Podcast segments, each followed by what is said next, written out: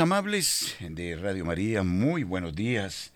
Complacido de acompañarles en esta hora para proseguir el estudio del Catecismo de la Iglesia Católica. Recordémoslo, estamos en la sección primera, en la parte tercera del Catecismo, sección que en su artículo séptimo nos habla de las virtudes. Y eh, analizábamos en la última oportunidad el número 1806 del Catecismo que habla de la virtud de la prudencia. Hemos eh, querido, he querido llevar este estudio de manera muy lenta, porque nos invita, ante todo, a entender qué cosa significa cada virtud y nos da la ocasión también para aplicaciones muy prácticas en la vida diaria. Hoy vamos a hablar de otra virtud cardinal. Estamos hablando de las virtudes cardinales que son la prudencia, la justicia, la fortaleza y la templanza. Hablaremos entonces de la justicia en esta ocasión. Bienvenidos.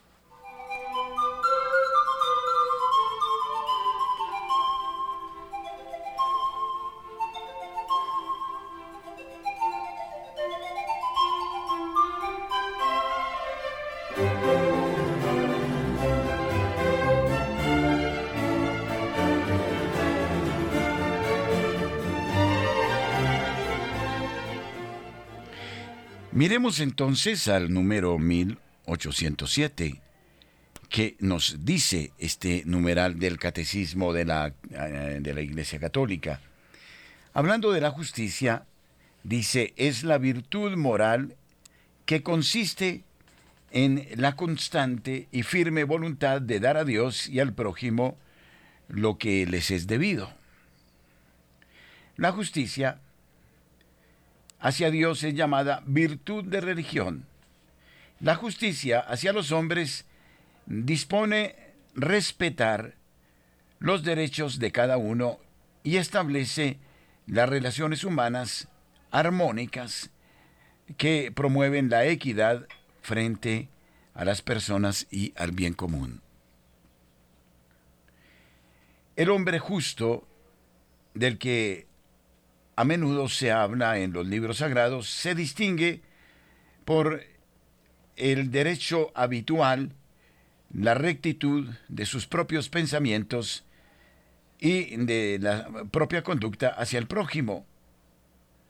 No tratarás con parcialidad al pobre, ni tendrás preferencias hacia el poderoso, sino que juzgarás con equidad, con rectitud, con bondad. Y termina eh, recordando el libro del Levítico en el capítulo 19, versículo 15. Vosotros, patrones, dad a vuestros siervos lo que es justo y equitativo, sabiendo que tenéis ante todo un patrón en el cielo. Colosenses 4.1. Regresamos.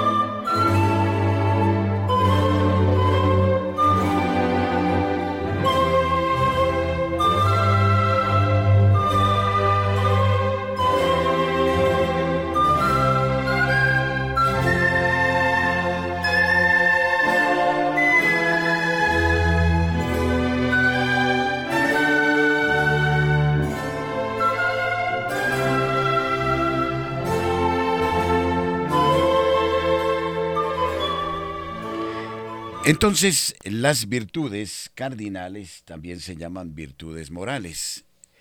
Y en este numeral se nos habla de la justicia en el numeral 1807 del actual catecismo. justicia que es debida a Dios y a los hombres. Lo que debemos a Dios se llama la justicia de religión o la virtud de religión. De Dios hemos recibido todo y todo lo debemos a Él. ¿Qué hay nuestro? El catecismo nos recuerda que todo es del Señor. Lo único nuestro, lo que nos pertenece a nosotros, es el pecado. Porque el pecado no puede ser obra de Dios. Sería contrario a su perfección divina. El pecado es la oposición eh, a la virtud, a la gracia. Y pecado y gracia no pueden convivir.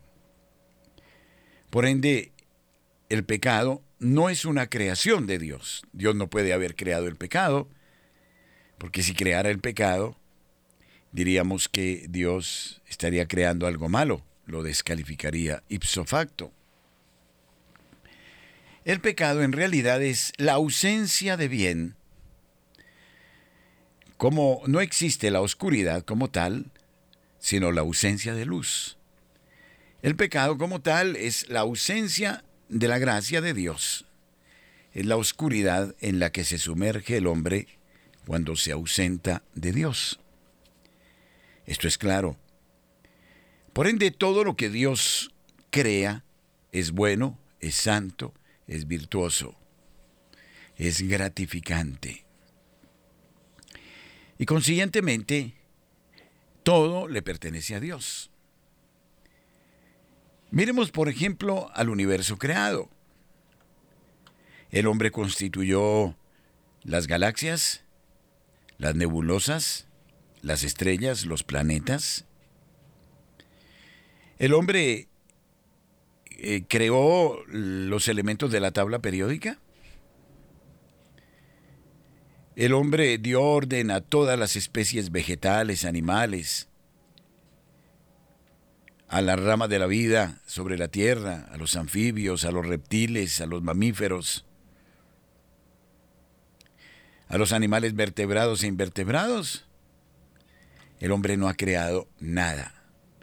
Lo único que ha hecho el hombre, gracias al entendimiento, a la inteligencia que Dios le dio, es concluir, deducir, aplicar el método deductivo o inductivo, de lo general a lo particular o de lo particular a lo general para descubrir las propiedades de cada elemento y para descubrir los,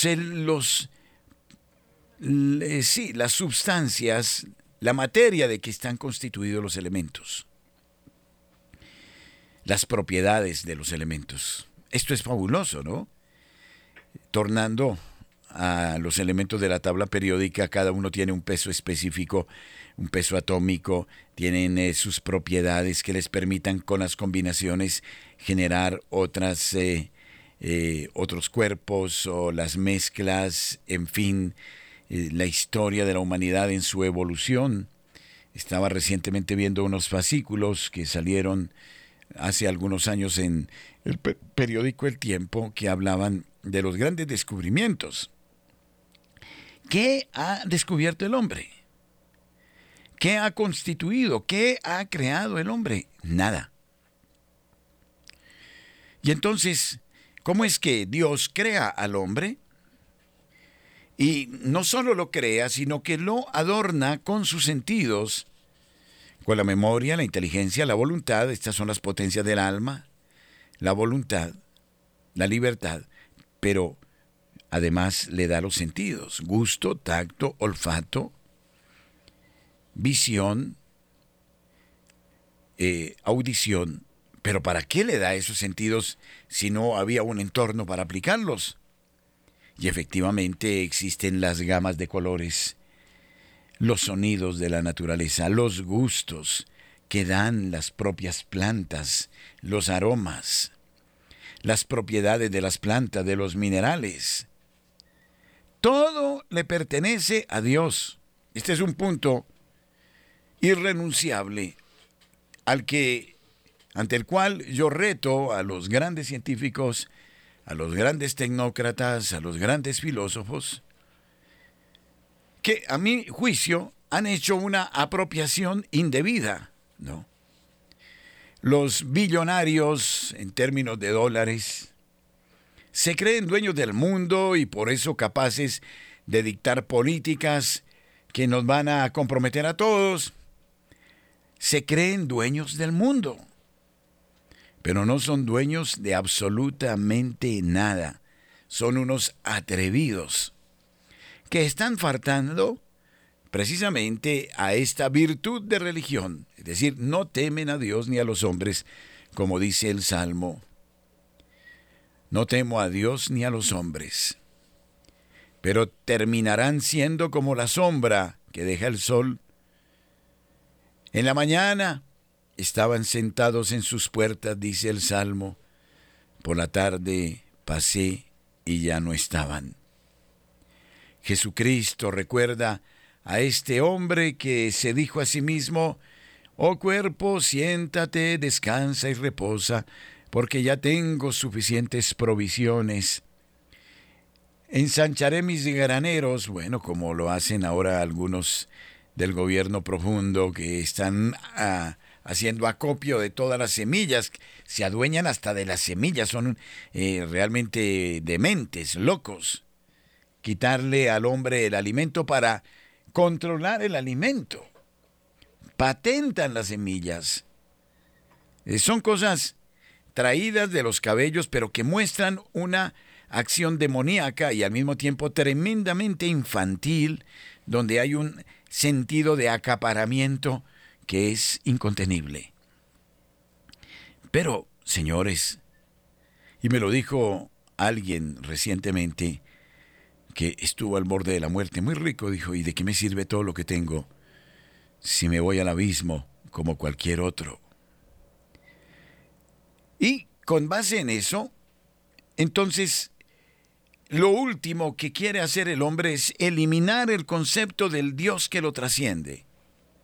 Miren, comencemos por esta injusticia, es ignorar al Dios que todo lo ha creado, que le ha dado curso a las cosas, que orienta la vida y la ordena de tal manera que el hombre sea dichoso, que disfrute de la bienaventuranza.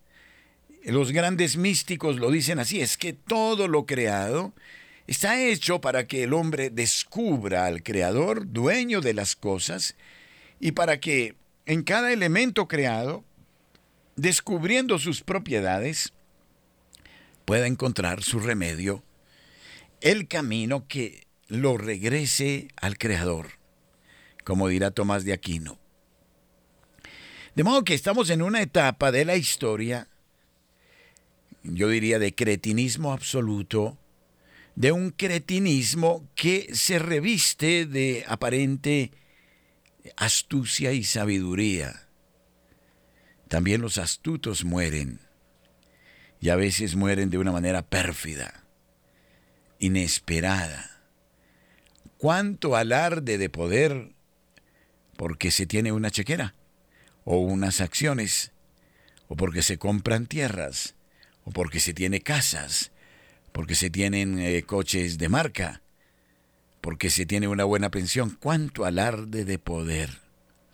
Pero existe un denominador común en pobres, ricos, sabios e ignorantes, y es que todos nos lo recuerda el libro del eclesiástico, pasaremos por el umbral de la muerte. Todo es vanidad de vanidades y solo vanidad. Todo lo corroerá el orín y la polilla. En ese orden, entonces, la virtud de religión nos recuerda que debemos dar a cada uno lo que le pertenece y en primera instancia debemos dar a Dios lo que le pertenece. Todo. Y hasta nuestra propia vida. Sí, tal vez debamos decirlo, la vida es el primer don que Dios nos ha dado. Y mire cómo se falta a la virtud de religión cuando se falta a la vida. Entonces encontramos eh, médicos arrogantes, científicos arrogantes, eh, gentes que disponen de la vida del hombre como les viene en gana. e incluso como eh, escuchábamos al señor Schwabs en sus teorías de la cuarta revolución industrial, conciben al hombre más como un elemento de la naturaleza cualquiera que como hombre mismo. Y todas estas acciones que mm, dicen para que la ciencia progrese será necesario prescindir de cualquier referencia a valores eh, espirituales inexistentes o puramente subjetivos, ¿no? Pensamiento desde Manuel Kant para acá, de Descartes, en fin, eh, la, eh, el primado de la razón que mm, nos lleva a una pérdida del santo temor de Dios. Aquí aparece esta virtud, esta, este don del Espíritu Santo, en la pérdida del santo temor de Dios. Y eh, es lo peor que le puede suceder al ser humano. Cuando se pierde el temor de Dios, es el desastre absoluto. Más aún, encontramos el cinismo de quienes saben que Dios existe y lo pisotean, lo desprecian. ¿Cuántas profanaciones? De los templos materiales y de los templos humanos. Mañana vamos a leer una serie de informes sobre el abuso de los niños en el mundo. Es algo absolutamente escalofriante. El Daily Mail hoy mm, presenta un, una investigación, un estudio muy, profundo de Epstein y de los contactos que tenía por todo lo alto de JP Morgan, pasando por Bill Gates, pasando por reyes y poderosos del mundo, para ofrecer las sirenitas de Disney, para ofrecer el vino blanco de la pornografía infantil, del abuso sexual, este señor que lo llevaron a la cárcel, ustedes eh, recordarán, eh, termina suicidándose. Se duda mucho de su suicidio y realmente este artículo del Daily Mail, ustedes lo pueden ver en, New Life International. Eh, este estudio es escalofriante.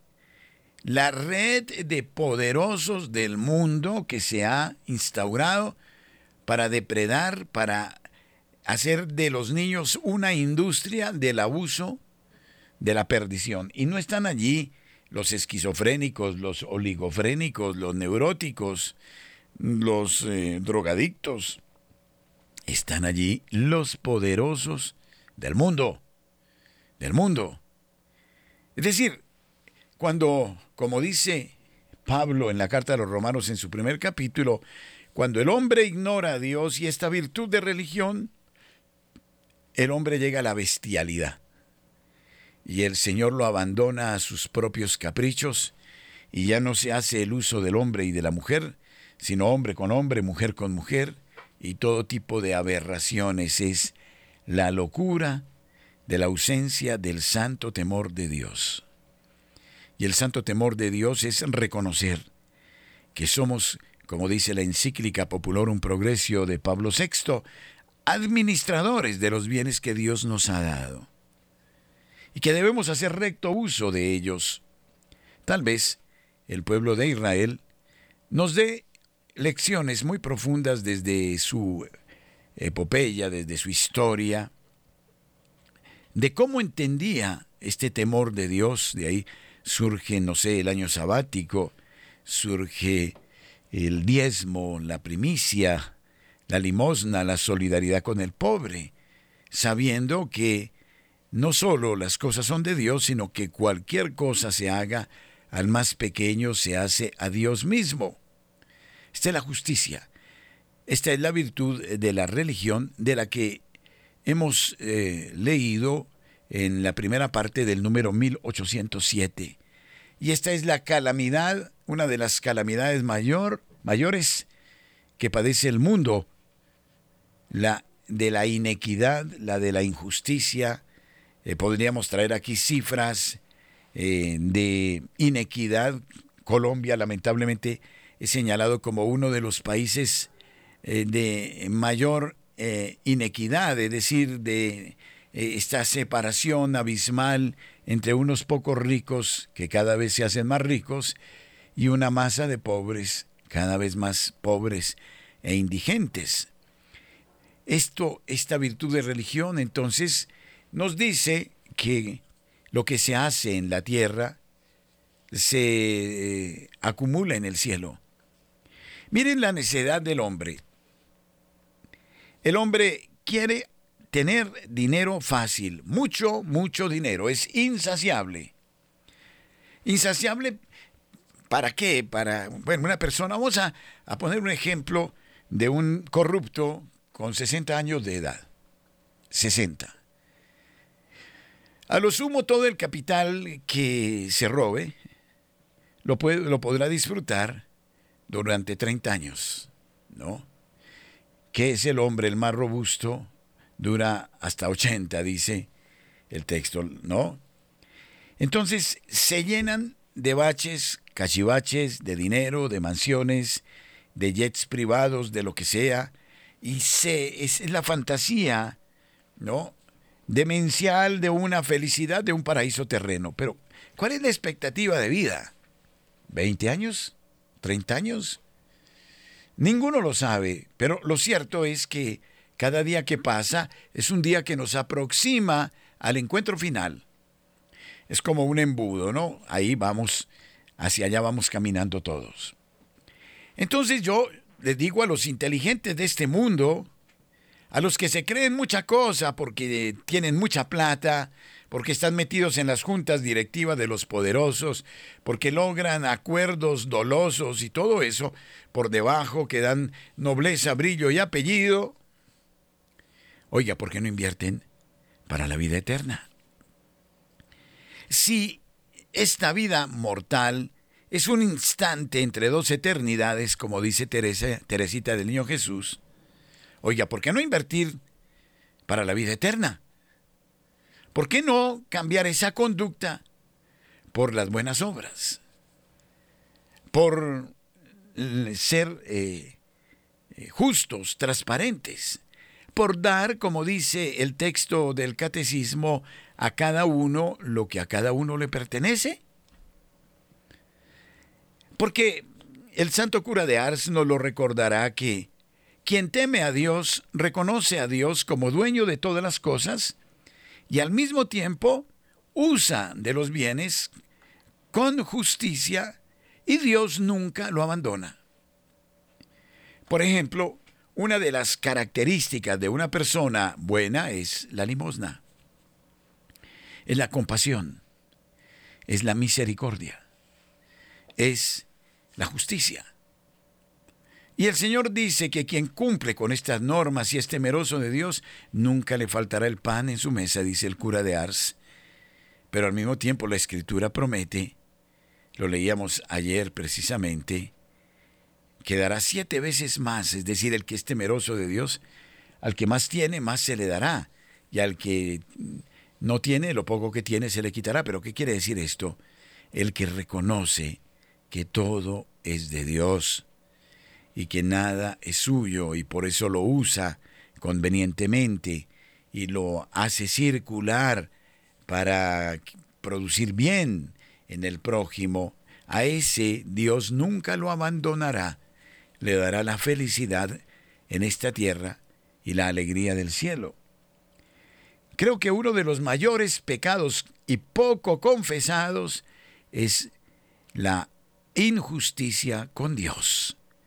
Es el ataque aleve a la virtud de religión.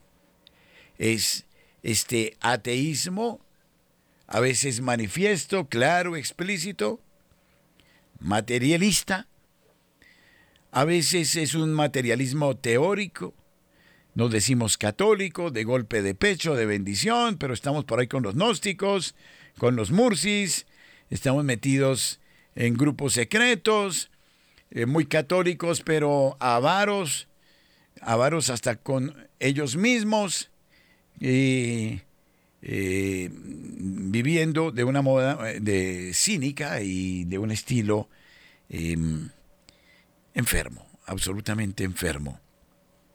esa vida realmente no es la que vale la pena vivir, dirá San Francisco de Sales, que la vida en Dios produce una felicidad que no se agota, serena, profunda, estable, dichosa.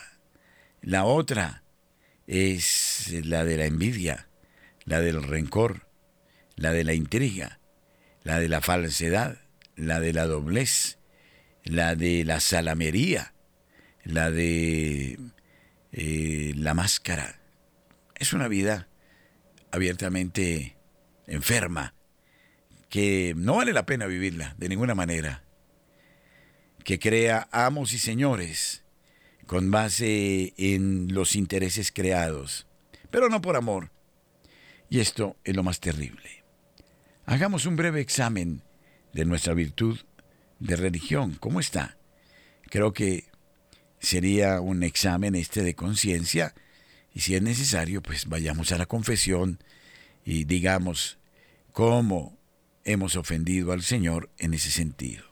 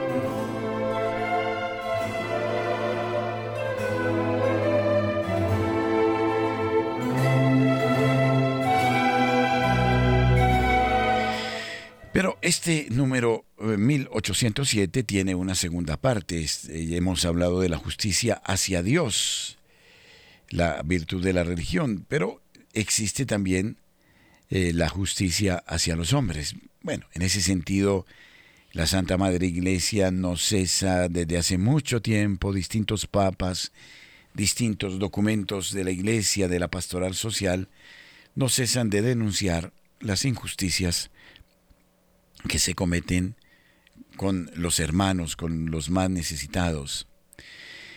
Nos dice entonces el catecismo que la justicia hacia los hombres dispone el respeto de los derechos de cada uno y establece en las relaciones humanas la armonía mm, que promueve la equidad frente a las personas y al bien común.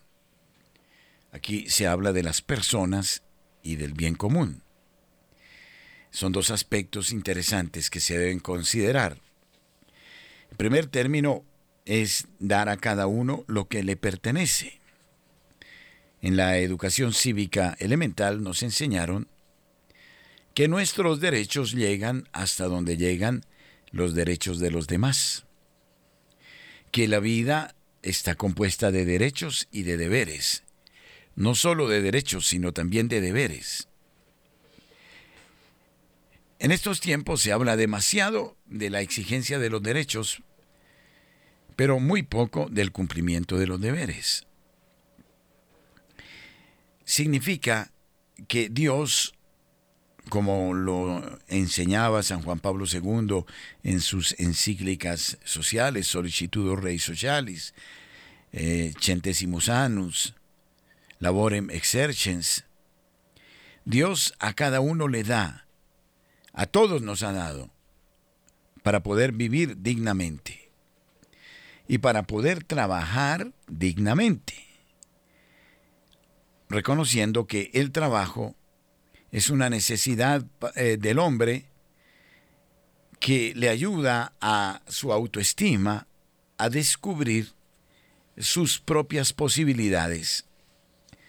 Y por ende, la Iglesia no duda en afirmar que el hombre que trabaja tiene derecho al debido salario a la seguridad social, tiene derecho a una vida digna. Pablo lo recordará, el que no trabaja, que no coma. El trabajo es una parte fundamental porque Dios le ha dado al ser humano la capacidad, la inteligencia, la destreza, las aptitudes para que a través del trabajo colabore en la perfección de lo creado. Y en ese sentido, entonces, la Iglesia, continuamente nuestra Iglesia Católica, exige respetar los derechos de los hombres, pero al mismo tiempo advierte sobre las obligaciones. Pablo VI dirá en su encíclica Populorum Progressio que todos los bienes de la tierra tienen una hipoteca social Aquí no se habla solo de darle a cada uno lo que le pertenece, no se habla solo del respeto de los derechos y de los deberes, sino que se habla del bien común. Quiere decir que estamos llamados a compartir con el hermano, pero al mismo tiempo debemos concurrir al bien común. Y aquí tocamos un punto que es muy eh, muy sensible es el punto, por ejemplo, de los impuestos. Todos debemos pagar los impuestos. Se pagan distintos impuestos. El impuesto del IVA, por ejemplo, que es una contribución adicional que se va al fondo mm, de los municipios, de los departamentos o de la nación, los el eh, pago de los impuestos como el impuesto predial, el impuesto a las rentas, eh, la declaración de renta que debemos hacer todos y todas las medidas como las que estamos observando en Colombia que tienden ahora a la reforma laboral, pensional, etcétera, todo eso se habla con base en los impuestos, es decir, en lo que cada uno aportamos para el bien común. Y este bien común se traduce en salud, en educación, se traduce en infraestructura, se traduce en commodities, se traduce en empresa, en todo. Ese dinero es dinero de Dios diría yo, es un capital de Dios, es un dinero de la comunidad, del pueblo, y quienes han sido llamados al gobierno a dirigir la suerte de un país, tienen la obligación de tutelar ese bien común y de aplicarlo con justicia a las necesidades diversas de la sociedad. Por eso la corrupción tiene algo que es oprobioso, porque el corrupto se nutre no de su dinero, sino del dinero del pueblo. ¿Y cuántas cosas se hacen con el dinero del pueblo? La famosa mermelada, por ejemplo, no es otra cosa que usar el mismo dinero del pueblo para untarle el pan del, de la ambición a un eh, magistrado, a un representante, con fin de que vote ciertas leyes, por ejemplo. Es, es un acto de total injusticia porque todo despilfarro del dinero, los negocios, las coimas, la inmoralidad, estas vías y que, por ejemplo, estamos sufriendo nosotros, y lo puedo decir que ya lo he sufrido en primera persona con estallido de llanta y otras cosas, donde uno ve cómo están mal las vías fundamentales del país, el abandono de nuestros ríos, las posibilidades que tendríamos de vivir muy bien, de vivir muy, muy bien. Y sin embargo, existen señores que impiden ese desarrollo. Lo hacen y de qué manera? Lo hacen con el dinero del pueblo. Es decir, están atentando contra las propias comunidades. Las comunidades los eligen, cifran sus esperanzas en ellos y resulta que muchos, hay excepciones eh, menos mal edificantes, pero normalmente, ¿por qué aspiran a llegar a estos cargos públicos?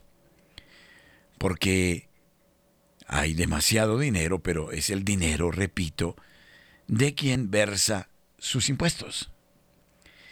Y por eso el pueblo es considerado el primer constituyente, en orden a exigir que esos dineros se apliquen debidamente a todas las obras de las cuales la comunidad tiene necesidad. Entonces hay una contradicción social también porque si bien muchos hablamos de corrupción, como que sí, la palabra corrupto, corrupción, es una palabra denigrante, peyorativa, pero como que nos acostumbramos a eso, ¿no? En un vuelo iba al lado de una mujer de la política muy importante y le decía a un señor ahí, está bien que roben, pero que no roben tanto. Esta afirmación me preocupó mucho. Está bien que roben, pero que no roben tanto. ¿Qué estaba diciendo esta amable señora? Que se justifica el robo. Y el robo no se puede justificar nunca. Porque si tú justificas el robo, estás justificando que te metan la mano al bolsillo. En ese sentido, aquí nos habla el tema de la justicia en orden al bien común al bien de las personas y al bien común. Y entonces surge una inquietud. Imagínense ustedes a un alcalde, a un presidente de una asamblea departamental o de un consejo municipal, a un edil, a un congresista o a cualquier persona que haga parte de las tres ramas del poder público. ¡Qué misión tan hermosa! Tan sublime. ¿Qué satisfacción habría en estas personas cuando pudieran decir, ejercí mi labor como un auténtico apostolado en beneficio de la comunidad y me entregué todo por ella? Usted que ha sido elegido, en sus manos tiene la suerte de millares de personas y no de millones. ¿Por qué no lo hace bien? ¿Por qué no aprovecha este cuarto de hora? Y pasa a la historia como una persona recta, proba, como un auténtico apóstol. Usted está incidiendo en la calidad de vida de millares de personas. Es una vocación sublime. la política como tal, por ejemplo, es una vocación sublime, que significa el trabajo por el bien de la ciudad, de la nación, de su propio pueblo. Entonces, es ahí donde se están cometiendo las mayores injusticias, pero donde se van dando a modo de, de qué sé yo, de, de eslabones, como que se está gestando una capilaridad donde todo el mundo dice, ladrón que roba, ladrón tendrá 100 años de perdón. Este es otro de los de las mentiras mayores que oímos por ahí.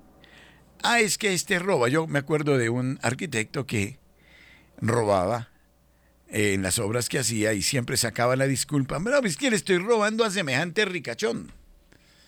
Es que ese tiene casas aquí, eh, tiene va, yates allá. Entonces, pues robarlo hay, pues, es lo normal. ¿Se dan cuenta? Y de ahí seguimos en eso. Pero ¿cómo voy a declarar yo todos mis impuestos de lo que yo tengo? Porque ¿para qué darle todo al gobierno? Entonces vamos justificando esto de manera capilar al punto que el que no sea ladrón no es una persona normal. Entonces es una cultura que no solo está allá en las élites o en las clases altas que nos gobiernan, sino que se extiende a todas las realidades de la vida. Y entonces esto es maldito. Esta es la injusticia en la que estamos sometidos todos y en la que estamos viviendo. Bueno, ya en la próxima catequesis seguiremos mirando más de cerca estos aspectos de la justicia que miren eh, cuánto dan para hablar y para analizar. Nuestro número telefónico 746-0091 061 7 o 601 es 601 746 0091 el número telefónico para recoger sus impresiones.